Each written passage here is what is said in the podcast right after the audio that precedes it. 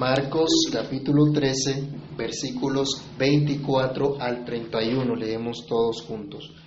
Pero en aquellos días, después de aquella tribulación, el sol se oscurecerá y la luna no dará su resplandor, y las estrellas caerán del cielo, y las potencias que están en los cielos serán conmovidas.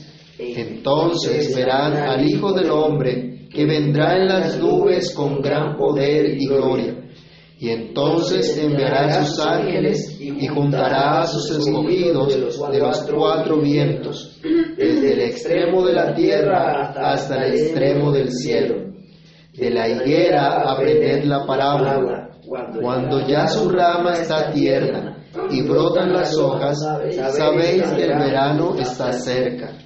Así también vosotros, cuando veáis que suceden estas cosas, conoced que está cerca a las puertas. De cierto os digo que no pasará esta generación hasta que todo esto acontezca. El cielo y la tierra pasarán, pero mis palabras no pasarán. Padre que estás en los cielos, en el nombre del Señor Jesús, te damos gracias por tu palabra. Gracias por tu presencia en medio de nosotros, Señor. Te rogamos, Dios, que con esa seguridad, con esa conciencia de que tú estás en medio de tu pueblo, Señor, nuestros corazones sean abiertos, nuestros corazones puedan escuchar tu palabra. La reflexión de tu palabra, Señor, sea dirigida, sea guiada por tu Espíritu Santo. Ilumina nuestros pensamientos y permítenos aplicar esta palabra a lo que estamos viviendo aquí y ahora, para la gloria de tu santo nombre. Te pedimos misericordia y que obres en cada uno de nosotros, que tu palabra sea prosperada en lo que tú la has enviado y haga lo que tiene que hacer. En el nombre de Jesús te lo pedimos dándote muchas gracias. Amén. Bien, hermanos, ¿qué señal habrá cuando esté por suceder la destrucción de Jerusalén y por ende el fin del mundo y la venida de Cristo? Esas fueron las preguntas que hicieron los apóstoles de Jesús. El Señor responde entonces corrigiendo la idea que ellos tenían que la destrucción de Jerusalén equivalía al mismo fin del mundo. Pero, aunque no equivalía a eso, sí sería una señal del juicio de Dios sobre el mundo entero, sobre el mundo impío en la venida de Cristo. Habría entonces a lo largo de la historia una serie de hechos, de catástrofes, de persecuciones contra la iglesia, de calamidades que solamente eran principios de dolores, pero que estas cosas se intensificarían en el último tiempo, poco antes de la venida del Señor, en lo que se conoce como la gran tribulación. Un tiempo de mucho dolor, de mucha angustia, pero un tiempo breve por causa de los escogidos de Dios, por amor a los escogidos de Dios. Todo esto era necesario, todo esto es necesario que suceda antes de la venida de Cristo. Y estas cosas han comenzado a suceder, han sucedido y sucederán a lo largo de la historia hasta el día que Cristo venga en gloria. ¿Qué actitud asumimos nosotros ante estas evidencias? De lo que el Señor ha dicho y que se ha comenzado a cumplir. ¿Cómo y cuándo será la venida, la aparición gloriosa del Hijo de Dios en poder? Vamos a ver entonces en esta sección de las Escrituras lo que la Biblia nos enseña de manera clara acerca de la venida de Cristo. O como decía antes un, un predicador muy famoso, Cristo viene. Ese era el, el, lema de él y la predicación de él. Aunque muchas veces se apartaba, eh, tenía, tenía razón en esta declaración. Cristo viene. De eso vamos a hablar el día de hoy. Cristo viene. Y lo primero es que será después de la gran tribulación. Otra vez leamos el versículo 24 de Marcos 13. Dice, pero en aquellos días, después de aquella tribulación, y comienza el Señor a declarar lo que va a ocurrir. Habrán señales de la inminente venida de Cristo en gloria después de la gran tribulación. A veces hemos escuchado que la venida de Cristo es inminente. Desde la época del apóstol Pablo la gente pensaba que la venida de Cristo era inminente, es decir, en cualquier momento. Y, decían en, un, de, un, de un momento a otro viene. Y el Señor aquí está aclarándoles después de la gran tribulación, después de ese tiempo de angustia que se va a intensificar. Y ya podemos nosotros ver, hay persecución contra los cristianos, ¿no? Y vemos dificultades De pronto aquí en Colombia no es tan, tan terrible como si hemos visto que está ocurriendo en otros países.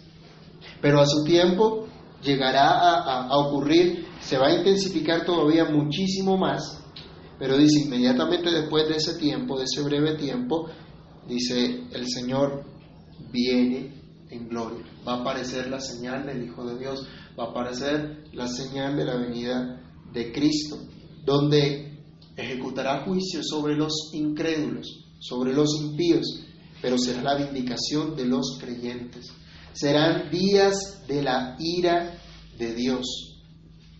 Y esto es interesante y de cuidado. Serán días de la ira de Dios, así como en el Antiguo Testamento los profetas lo anunciaron, que vendría un día en que Dios ejecutaría su juicio contra toda la humanidad, así ahora el Señor también lo anuncia. Y ese juicio será contra todos aquellos que aborrecieron al Señor, que aborrecieron al pueblo de su pacto. Y será un tiempo de castigo, un tiempo de retribución a cada uno según sus obras. Vayamos a Isaías, capítulo 13, versículos 9 al 11. Alguien que lo lea, por favor. Isaías, Isaías capítulo 13, versos 9 al 11. Así como el Señor prometía iba a ocurrir con Babilonia en su tiempo, de antemano el Señor anunciaba con esto lo que ocurriría con todas las naciones paganas.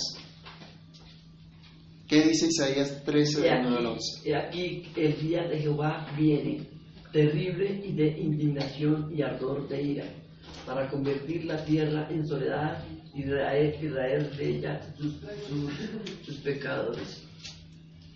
El Señor va a raer de la tierra a quién? A los pecadores. Será un tiempo de juicio, un tiempo de, mal, de donde el Señor va a, a castigar la maldad. Será un tiempo en que la maldad habrá colmado la copa así como ocurrió con Sodoma y Gomorra. Vayamos a Génesis 18, versículos 20 al 21.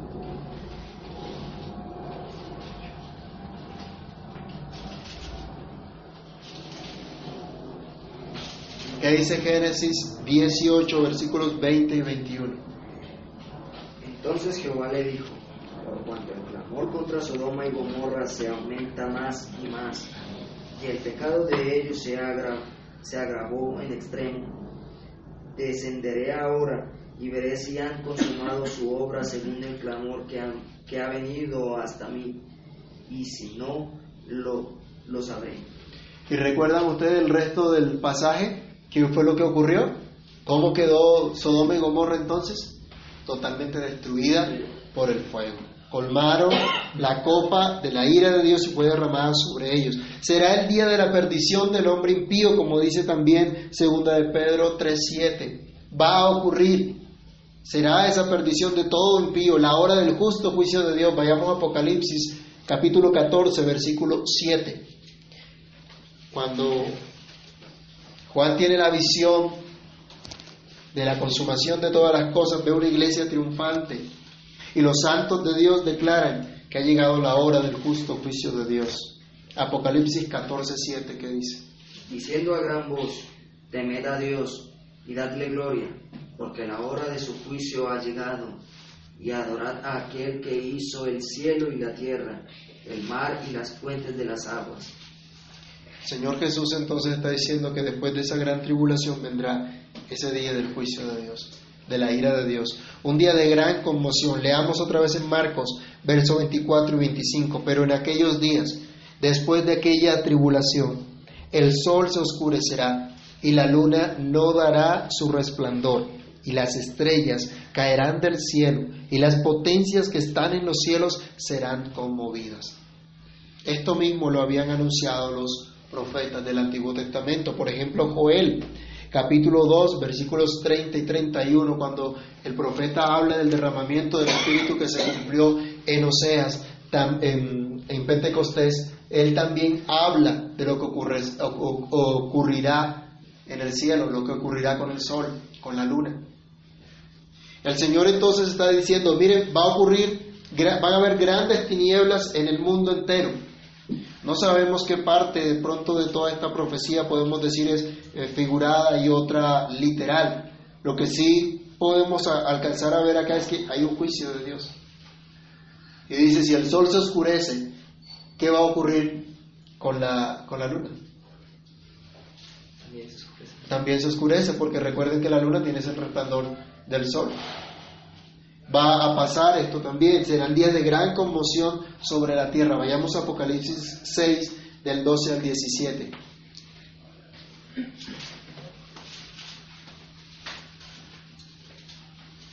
Apocalipsis capítulo 6, versículos 12 al 17. Miré cuando abrió el sexto sello y aquí hubo un gran terremoto y el sol se puso de negro como tela de silicio y la luna se volvió toda como sangre y las estrellas del cielo cayeron sobre la tierra como la higuera deja caer sus, sus hijos cuando es sacudida por un fuerte viento y el cielo se desvaneció como un pergamino que se enrolla y todo monte y toda isla se removió de su lugar. ¿Qué pasa? Mire lo que dice aquí el, Señor entonces. Lo mismo que lo que ve Juan es lo que está diciendo el Señor Jesús acá en los versículos 24 y 25 de Marcos.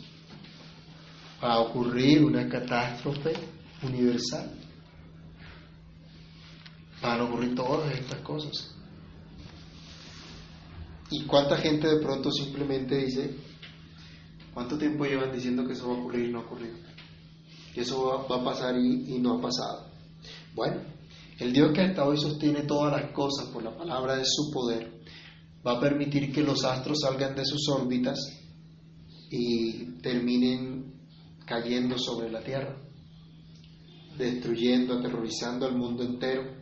Y entonces no va a haber tecnología, no va a haber armamento, no va a haber información, no va a haber filosofía que libre al mundo del día de la ira de Dios. Serán días de gran conmoción. Vayamos al pasaje paralelo que, de este, que estamos estudiando en Lucas capítulo 24, versículos 25 y 26. Lucas 24, versos 25 y 26. Mire lo que dice el Señor. Entonces él les dijo, oh insensatos y tardos de corazón, para creer todo lo que los profetas han dicho. Lucas 24 les dije, versos 25 y 26. 24, sí. Lucas 24.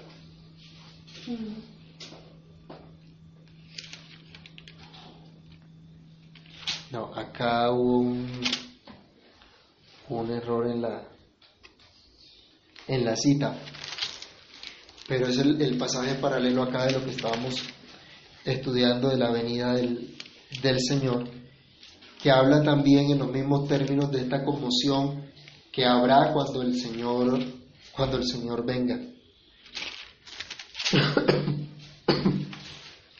Y nos dice lo mismo de las estrellas que van a, caer del cielo y va a aparecer el Hijo de Dios a ejecutar su juicio.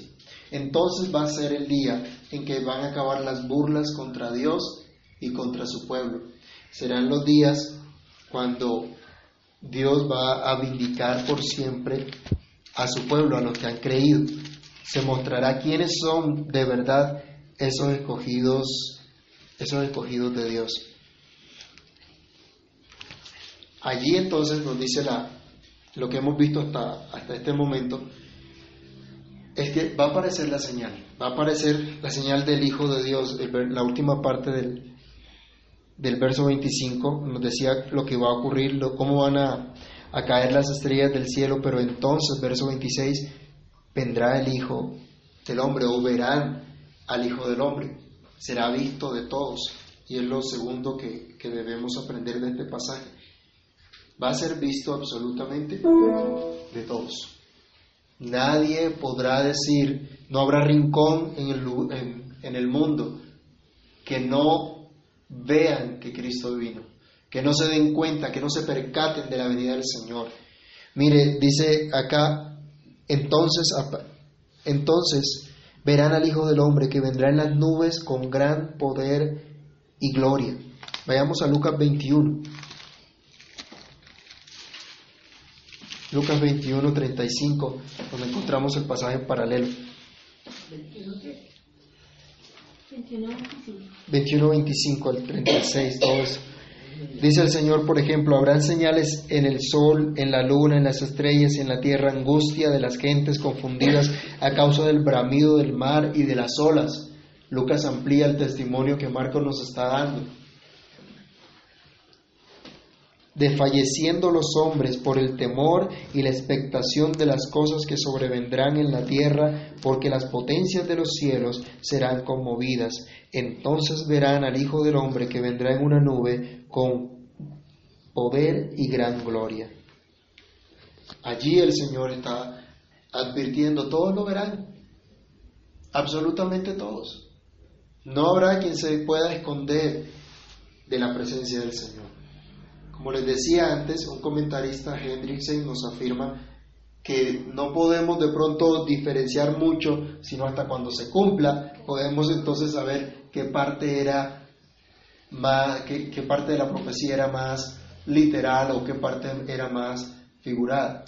Pero con esto lo que se nos dice es, la venida del Señor será audible y será visible. Todo lo verán. Dice también con trompeta de Dios se nos habla, que viene el Señor. Todos, todos, todos se darán cuenta. Dice que Él viene con las nubes. Hechos 1.11. Veamos a Hechos 1.11. Cuando el Señor asciende después de su resurrección, ellos se quedan viendo al cielo cuando el Señor está subiendo al cielo. Y los ángeles le dan una respuesta Luego le hablan mientras ellos están viendo esto. ¿Qué es lo que le dicen los ángeles a los discípulos? Que porque están mirando hacia arriba y... Leámoslo, Hechos 1.11. Los cuales también les dijeron, varones galileos, ¿por qué estáis mirando al cielo? Este mismo Jesús que ha sido tomado de vosotros al cielo, así vendrá como le habéis visto ir al cielo. Vayamos a Daniel capítulo 7 versículo 13, y vemos la profecía que habla también acerca de esa venida del Hijo del Hombre en las nubes. Daniel capítulo 7, verso 13.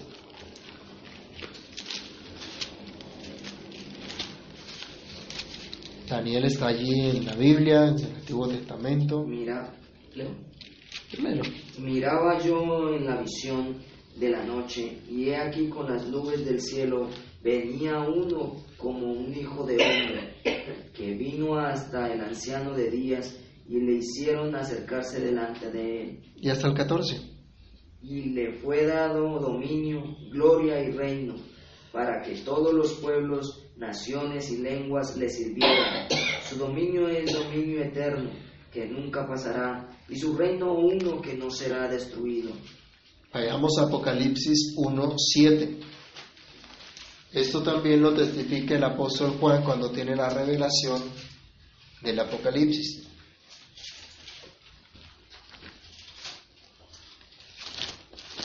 Apocalipsis 1.7. He aquí que viene con las nubes y todo ojo le verá y los que le traspasaron y todos los linajes de la tierra harán lamentación por él. Sí, amén. Él viene con las nubes. Algunos de pronto piensan que eso es simplemente un cuento, es una fábula. Mire, Dios lo ha hablado desde antes, desde los profetas del Antiguo Testamento. Los apóstoles reciben esta instrucción del Señor. Juan recibe esta revelación también. Él viene con las nubes. ¿Y qué es esto de que viene con la nube? ¿O qué, de qué nos habla esto de que viene en una nube? Así como la nube de gloria acompañó al pueblo de Israel en el desierto, recuerden que cuando ellos salieron de Egipto, Dios iba con ellos en medio de una columna de nube de día y una columna de fuego de noche. En esa columna, igual también como la columna de nube llenó de gloria el templo, vayamos por ejemplo a Éxodo 33, 9, cuando se erige el tabernáculo y Moisés ora o se acerca a, al tabernáculo, dice que viene una nube de gloria sobre él, o algo, un, un peso, una nube que pesa sobre este lugar. Éxodo 33, 9.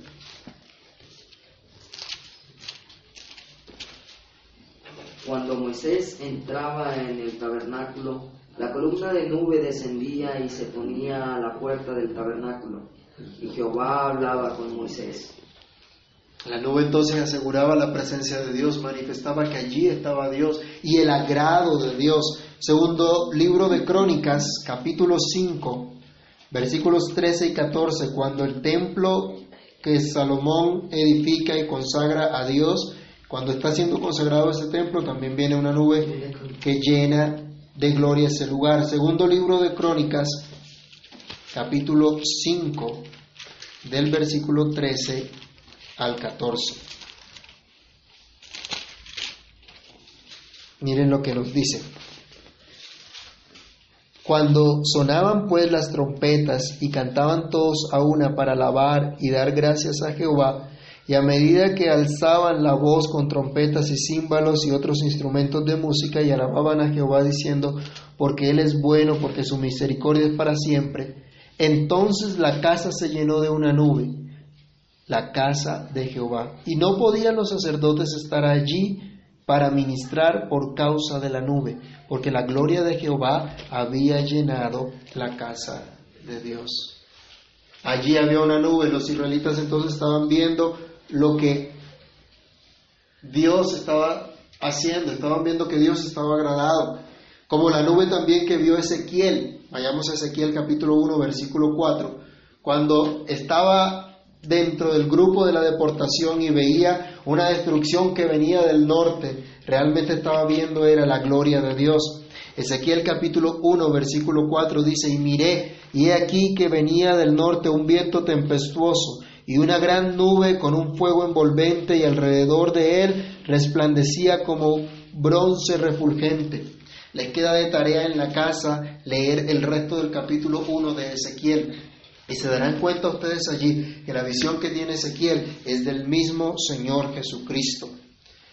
Como la nube entonces que cubrió también a Cristo, ya vimos en Marcos el capítulo 9, verso 7 también. ¿Se acuerdan que cuando él va al monte de la transfiguración, allí aparecen Moisés y Elías hablando con él y dice que hay una nube que lo cubre y dice, este es mi hijo amado, en quien tengo complacencia, a él oír.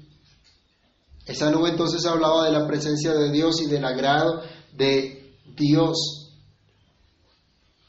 Entonces, si Cristo viene en una nube, dice, viene aquel que es del agrado de Dios, aquel a quien el Padre ha escogido y a quien Dios ha dado todo juicio. Juan 5:22 nos dice que el Padre a nadie juzga y todo juicio lo ha dado al Hijo. Viene entonces el que va a juzgar y será visto de todos. La pregunta, ¿estás preparado para el encuentro con tu Dios? ¿Será entonces para ti un momento de gran regocijo que tu redención ha llegado? ¿O serás de los que se lamentarán viendo al Señor en las nubes? Él vendrá y será visto de todos. Vendrá con gran poder y con gran gloria. La misma señal de la nube habla de la gloria de Dios. Una y otra vez el pueblo de Israel vio la nube de gloria sobre ellos, manifestando la presencia del Señor, todo lo que Dios es, lo que Dios hace. Ninguna gloria humana puede ser comparada con la gloria de Dios, que fue manifestada en carne cuando Cristo se hizo hombre. Vayamos a San Juan capítulo 1, versículo 14. ¿Qué nos dice? ¿Qué pasó con esa gloria de Dios? ¿O cómo vieron la, la gloria de Dios 1.14, Juan 1.14, aquel verbo fue hecho carne y habitó entre nosotros y vimos su gloria, gloria como la del unigénito del Padre, lleno de gracia y de verdad. Vino con gloria a Cristo y lo vieron así algunos. Pero ¿qué ocurrió? Juan 1.11, a lo suyo vino y los suyos qué? No le recibieron. No le recibieron. Vino con gloria, pero lo rechazaron a pesar de ser gloriosa la manifestación del Hijo de Dios. Muchos se negaron a creer en Cristo, no reconocieron su poder a pesar de todas las obras que había hecho y que demostraban que Él era el escogido de Dios, tal como hemos visto a lo largo del Evangelio de Marcos. Muchos son los que hoy también rechazan a Cristo.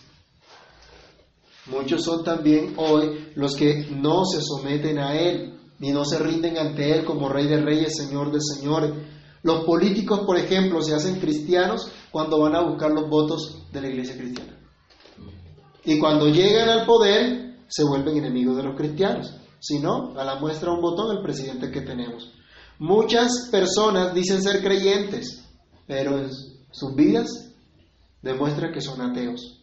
Pero cuando Cristo venga en la nube con gloria, con poder, ya nadie podrá negarse a doblar su rodilla ante Él. Romanos 14, 11. El apóstol Pablo dice, el Señor ha escrito, el Señor ha dicho que ante mí se doblará toda rodilla y toda lengua confesará al Señor. Ya no habrá nadie, ya no habrá nadie que se, que, que se niegue, pero ya no habrá oportunidad de salvación. Ahora tendrán que reconocer el señorío de Cristo, pero para su perdición. Por eso es que la Biblia nos dice que el día de salvación es hoy. Vayamos a la exhortación que Dios nos hace en Hebreos, capítulo 12, versículo 25 al 29. Hebreos, capítulo 12, 25 al 29.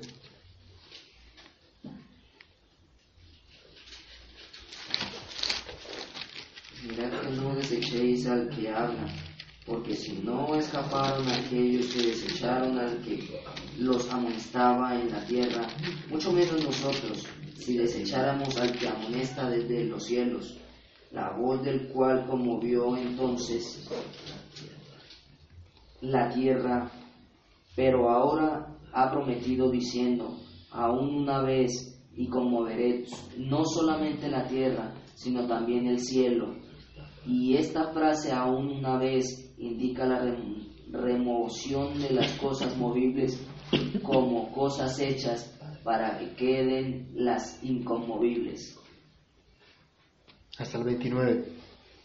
Así que, recibiendo nosotros un reino inconmovible, tengamos gratitud y mediante ella sirvamos a Dios, agradándole con temor y reverencia, porque nuestro Dios es fuego consumidor.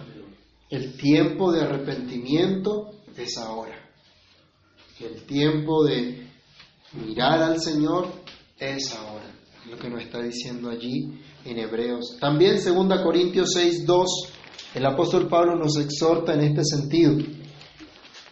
Segunda carta del apóstol Pablo a los Corintios, capítulo 6, el verso 2. Porque dice, en tiempo aceptable te he oído, y en día de salvación te he socorrido. He aquí ahora el tiempo aceptable, he aquí ahora el día de salvación. Así que, hermanos, no podemos esperar hasta ver la señal del Hijo del Hombre viniendo en las nubes para reconocerlo como Señor y Salvador. No esperes a la demostración final de su poder, de su gloria, el día del juicio en el cual ya no vas a recibir gracia, sino castigo. El Señor vendrá y será visto de todos, pero dice también que juntará a sus escogidos. Regresando a Marcos capítulo 13, el versículo 27 nos dice, y entonces enviará sus ángeles y juntará a sus escogidos de los cuatro vientos desde el extremo de la tierra hasta el extremo del cielo. De todas partes del mundo, dice el Señor, recogerá a sus escogidos. Esto lo enseña el mismo apóstol Pablo. Vayamos a 1 Corintios 15, 52. Él dice que cuando los muertos sean resucitados, cuando Cristo venga, los muertos en Cristo serán resucitados, sus cuerpos van a ser unidos a sus almas y los que estemos vivos seremos transformados en un abrir y cerrar de ojos. Primera Corintios 15, 52. ¿Qué dice? En un momento, en un abrir y cerrar de ojo, a la final trompeta, porque se tocará la trompeta y los muertos serán resucitados incorruptibles y nosotros seremos transformados. Para recibir al Señor. También lo amplía escribiéndolo a los creyentes en Tesalónica. Vayamos a primera carta a los tesalonicenses, capítulo 4, versículos 13 al 18. Primera tesalonicenses, capítulo 4, 13 al 18 dice, tampoco queremos, hermanos, que ignoréis acerca de los que duermen para que no os entristezcáis como nosotros que no tienen esperanza. Porque si creemos que Jesús murió y resucitó, así también traerá Dios con Jesús a los que durmieron en él. Por lo cual os decimos esto en palabra del Señor, que nosotros que vivimos, que habremos quedado hasta la venida del Señor, no precederemos a los que durmieron, porque el Señor mismo, con voz de mando, con voz de arcángel y con trompeta de Dios, descenderá del cielo, y los muertos en Cristo resucitarán primero. Luego nosotros, los que vivimos, los que hayamos quedado, seremos arrebatados juntamente con ellos en las nubes para recibir al Señor en el aire y estaremos siempre con el Señor. Por tanto, alentados los unos a los otros con estas palabras. Él viene en las nubes, va a ejecutar su juicio, todos lo verán, pero va a juntar a todos sus escogidos. Entonces el pueblo de Dios será vindicado y todos lo verán. Allí es donde va a acabar toda persecución, toda burla, como la que hemos visto los cristianos aquí en Colombia con el tema del referendo eh, para limitar la adopción de pareja, a parejas conformadas por un hombre y una mujer que el gobierno hundió en la Cámara de Representantes. Pero cuando el Señor venga, acabará todo maltrato y asesinato al pueblo de Dios, así como el que estamos viendo ocurrido en Siria y en Egipto contra los cristianos, y como ocurrió también en el primer siglo eh, a, los cristianos del Imperio Romano. Para siempre serán consolados los creyentes por su Señor y comenzarán a disfrutar de una nueva vida, de una nueva creación, un cielo nuevo y una tierra nueva. Vayamos a segunda de Pedro, capítulo 3, versículo 13. Allí también nos habla de esta misma promesa. Esto quedó grabado en la mente del apóstol Pedro. Segunda carta de Pedro, capítulo 3, versículo 13. Pero nosotros esperamos, según sus promesas, ¿qué esperamos? Cielos nuevos y tierra nueva, en los cuales mora la justicia. Esto es lo que va a ocurrir. El apóstol Pedro también vamos a leer de pronto más adelante donde él dice, todo esto va a ser destruido. Pero nosotros esperamos cielo nuevo y tierra nueva. Tal transformación va a recibir este mundo que veremos, como dice la Escritura, cielos nuevos y tierra nueva, sin pecado y sin maldición alguna. Yo le pregunto a cada uno de los que me escuchan, ¿crees que eres un pecador que merece el infierno por la eternidad por haber ofendido a un Dios santo y eterno? ¿Crees que Cristo pagó tu deuda en la cruz y de todo corazón le has reconocido como tu único Señor y tu único Salvador? Confías en su gracia, en el poder de su Espíritu y aspiras cada día a vivir más para su gloria, haciendo morir el pecado en tu vida. Si es así, descansas por la fe en la obra del Señor Jesús, al cual un día verás con poder y gloria ejecutando su juicio y redimiendo a los que en él han creído. Finalmente, regresando a Marcos, el verso 28 nos dice, de la higuera aprended la parábola. Cuando ya su rama está tierna y brotan las hojas, sabéis que el verano está cerca. Así también vosotros, cuando veis que suceden estas cosas, conoced que está cerca, a las puertas. De cierto os digo que no pasará esta generación hasta que todo esto acontezca. El cielo y la tierra pasarán, pero mis palabras no pasarán. Al leer este versículo nuevamente encontramos, el Señor afirma a los discípulos en la certeza de sus palabras, no porque Jesús no fuera fiable, no porque las palabras del Señor no fueran fiables, sino al contrario, para mostrar cómo el propósito divino se cumple. Y no decía estas cosas simplemente para que ellos se asustaran, sino para que vieran cómo Dios está cumpliendo lo que Él ha dicho. Cuando vemos esta escritura no debemos asustarnos, por las dificultades que vendrán o por la gran tribulación que vendrá. Debemos llenarnos de gozo de saber que Dios está cumpliendo su plan, que Dios está cumpliendo su propósito. Así debemos nosotros escuchar esta palabra hoy día. A su tiempo, todas y cada una de las palabras del Señor se cumplirán y su venida será totalmente cierta. Pero en ese momento, dice, estará más cerca nuestra redención que cuando creímos. ¿Cuándo? Cuando comiencen a suceder estas cosas, dice, cuando comiencen a cumplirse estas señales, como los árboles que en esa región se daban, indicaban que el verano estaba cerca cuando ellos empezaban a, brotar sus, sus, sus ramas y, a, tener ese verde en sus hojas, dice, así también, cuando vean los discípulos que, o la, la generación de los discípulos vea que Jerusalén está rodeada de ejércitos, él, él les decía antes, entonces sepa que su fin ha llegado. Cuando vean que se alborotan las naciones, cuando aún en esa misma región se alborotarían contra el imperio, entonces estaba cerca el juicio de Dios contra esa ciudad, como ya vimos nosotros en las secciones anteriores. Ahora, cuando los creyentes de los últimos tiempos vean que esta persecución contra el pueblo de Dios se aumenta en una manera que nunca antes se había visto, entonces sepa que la aparición del Hijo de Dios está muy cerca. ¿Cuándo será eso? No lo sabemos. Pero cuando veamos eso, podemos decir, ahora está mucho más cerca nuestra salvación. Así como la generación de los judíos vio cumplida la destrucción de Jerusalén, los contemporáneos del Señor Jesús, esa generación que vivió con Él, o que fueron o que sobrevivieron a Él, vieron la destrucción de Jerusalén, vieron el cumplimiento de la profecía del Señor Jesucristo.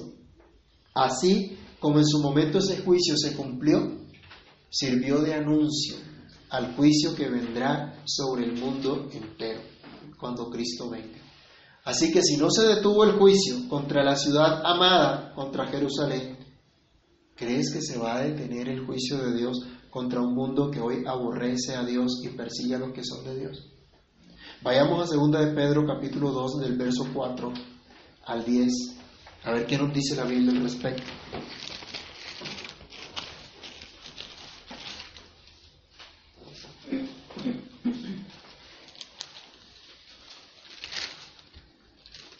Segunda de Pedro 2, del 4 al 10. Porque si Dios no perdonó a los ángeles que pecaron, sino que arrojándolos al infierno, los entregó a prisiones de oscuridad para ser reservados al juicio, y si no perdonó al mundo antiguo, sino que guardó a Noé, pregonero de justicia, con otras siete personas, trayendo el diluvio sobre el mundo de los impíos, y si condenó por destrucción a las ciudades de Sodoma y de Gomorra, reduciéndolas a ceniza y poniéndolas de ejemplo a los que habían de vivir impíamente, y libró al justo Lot abrumado por la nefanda conducta de los malvados, porque este justo que moraba entre ellos afligía cada día su alma justa, viendo y oyendo los hechos inicuos de ellos. Sabe el Señor librar de tentación a los piadosos y reservar a los injustos para ser castigados en el día del juicio y mayormente a aquellos que siguiendo la carne andan en concupiscencias e inmundicia y desprecian el señorío. Muchos ya en el primer siglo se burlaban de la promesa del advenimiento del Señor Jesús. Pasemos allí solamente la hoja y vayamos al capítulo 3 de Segunda de Pedro y en los versículos 9 y 10 se nos dice entonces lo que ocurría. ¿Qué dice 2 Pedro 3, 9 y 10? El Señor no retarda su promesa, según algunos la tienen por tardanza, sino que es paciente para con nosotros, no queriendo que ninguno perezca, sino que todos eh, procedan al arrepentimiento. Pero el día del Señor vendrá como ladrón en la noche, en, el cual los cielos pasarán un gran estruendo y los elementos ardiendo serán deshechos y la tierra y las obras que en ellas hay serán quemadas. Dios lo dice. Pero se burlaban en esa época, así como se burlan hoy día también. Pero el día del Señor vendrá. El día del Señor vendrá. Muchos creen que se pueden salir con la suya, que se pueden burlar de Dios. Hay mucha gente que dice que es creyente, pero se burlan de Dios y se olvidan que Dios no puede ser burlado.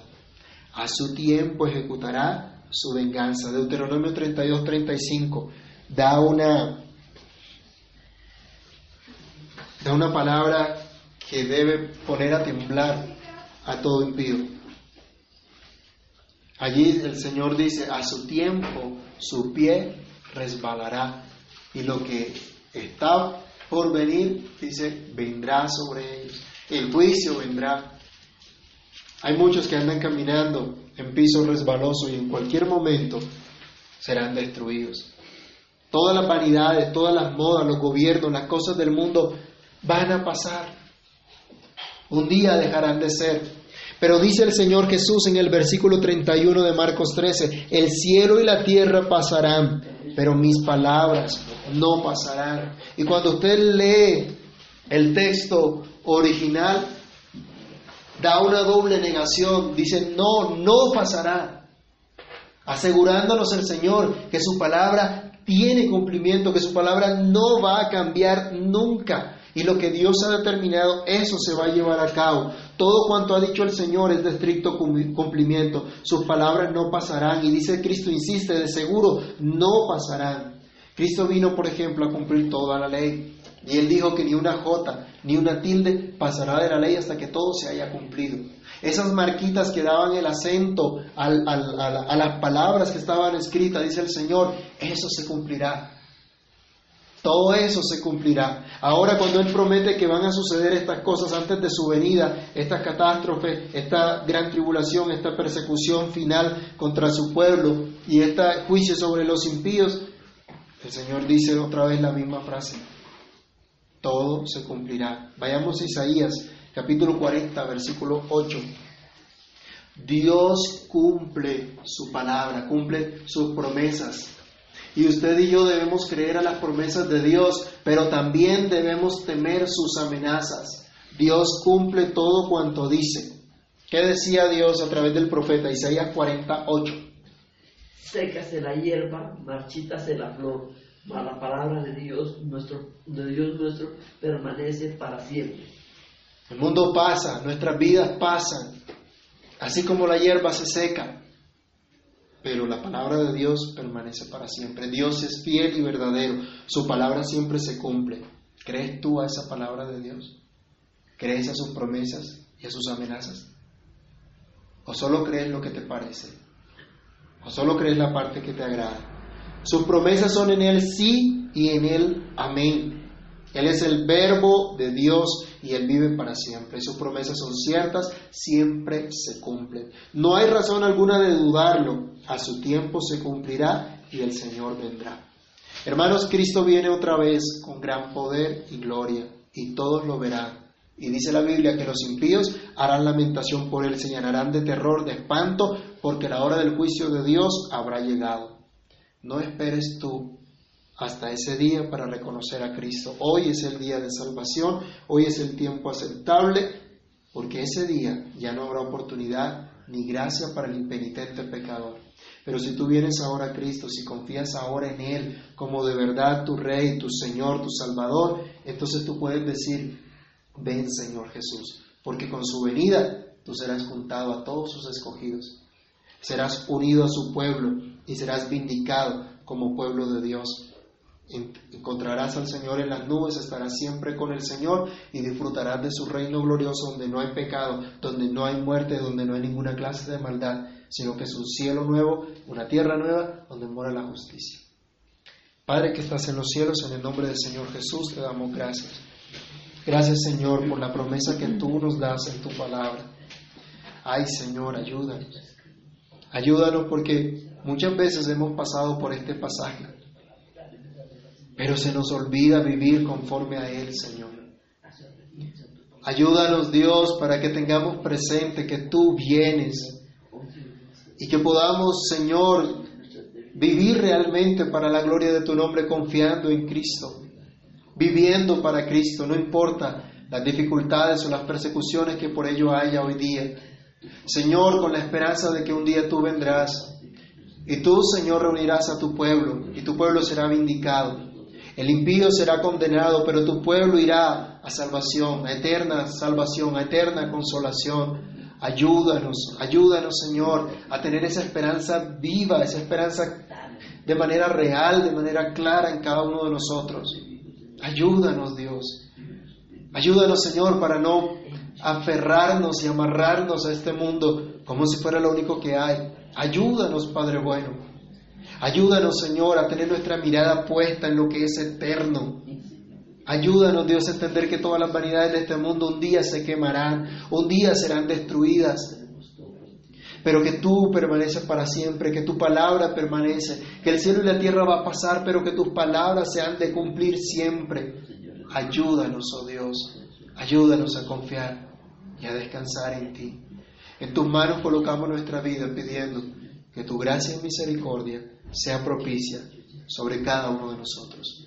Te lo rogamos, oh Dios, y te damos gracias en el nombre del Señor Jesús. Amén y amén.